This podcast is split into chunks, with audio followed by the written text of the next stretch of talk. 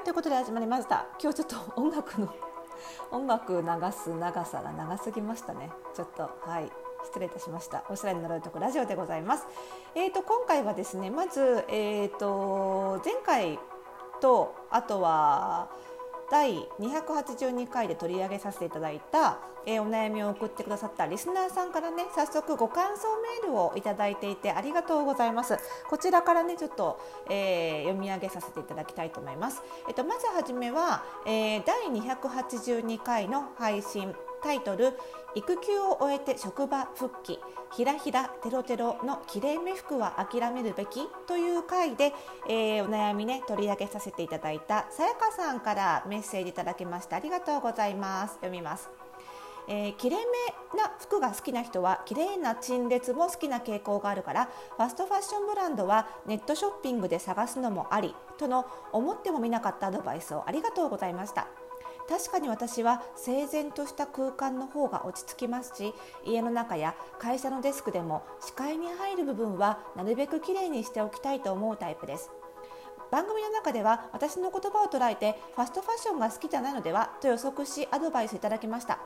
実際はよく利用し利用しますし好きじゃないわけではないのです。ただ考えてみると大きい店舗にある大量にあるアイテムの中から自分が着たいと思うものを見つけ出すことそして試着するために並ぶこと試着したのに似合わなくて戻すまたは買う気になったけれどまたレジの行列に並ぶことなどおそらく店舗で買う体験自体が疲れて好きじゃなかったのだと思いました。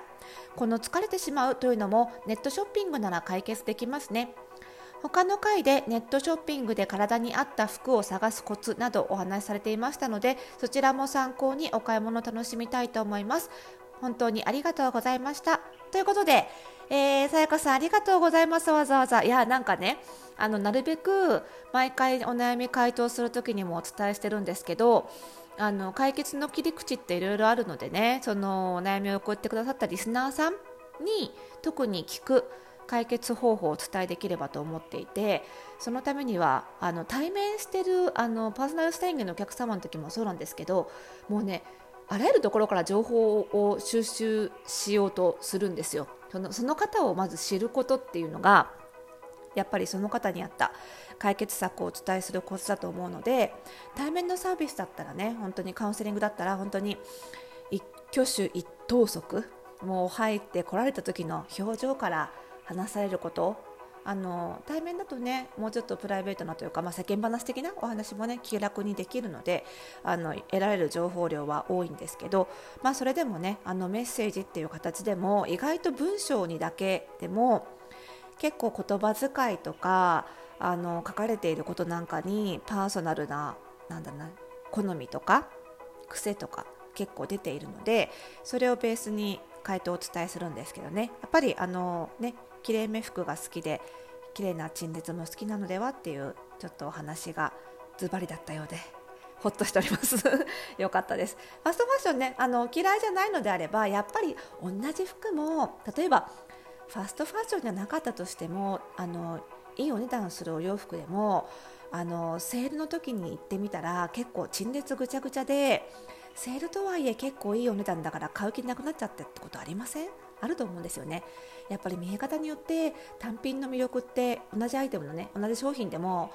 魅力の感じ方って全然変わると思うので、まあ、そういう意味ではねあのネットショッピングっていうのもうまく使っていただいて今返品ねできるところも多いので試着もねもしかしたらあのそういうね並んだり疲れちゃうっていう経験が多いようであればねご自宅に取り寄せて1回試着して返品してみるっていう方がねあのさやかさんには向いてるのかもしれないのでぜひぜひね、試してみていただけると嬉しいです。ありがとうございます。また何かあったらね、ご質問ください。はい、続いて、えっ、ー、と、昨日、えー、285回で取り上げさせていただいた、えー、配信タイトルが、お便り、えー、好きな服を買ってもワンパターンになりがち、服たちをまんべんなく着たいのに、という回で、あ、昨日じゃないか。ごめんなさい。昨日はね、配信抜けちゃったんですよ。なんで、厳密に言うとね、配信はおとといしたものですけど、この前の回で取り上げさせていただいた、えー、はまちさん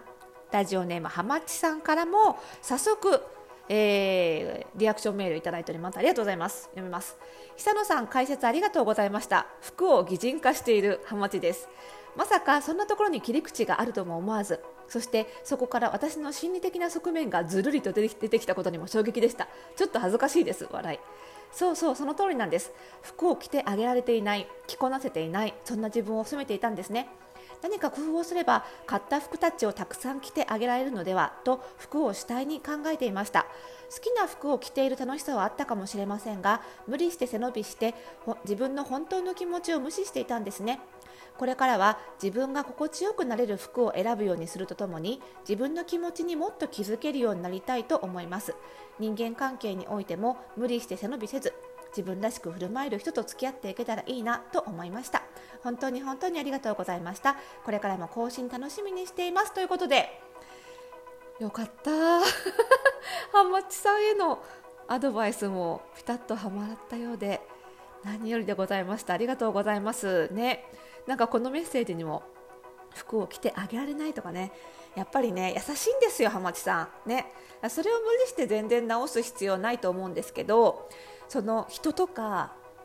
他者とか服とかに振り向ける優しさをぜひご自身にも均等に 振り向けていただいてね。で多分たくさんいろんな服を着る楽しさもあると思うんです。浜地さんの中にそのなんだろうな服を大事に着てあげる時の楽しさとあとはいろんな服をねいろいろ着るって楽しさと両方共存してるんだと思うんですけどね。でもやっぱり、あの服を大事に思う気持ち側面としてはあの少ない服を長くあのたっぷりこうなんだろうな愛してあげる方がなんか自分も満たされるというかね。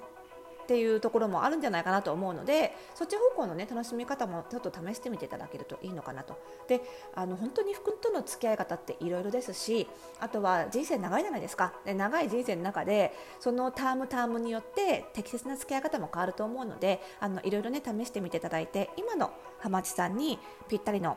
付き合い方を見つけていただけると嬉しいなと思いますね。はい、ありがとうございます。はい、ということでご回答か読んでる時点でも残り時間が半分以上過ぎてしまったんですが、まあそうですね、そんな感じで私のじゃあ近況ぐらいで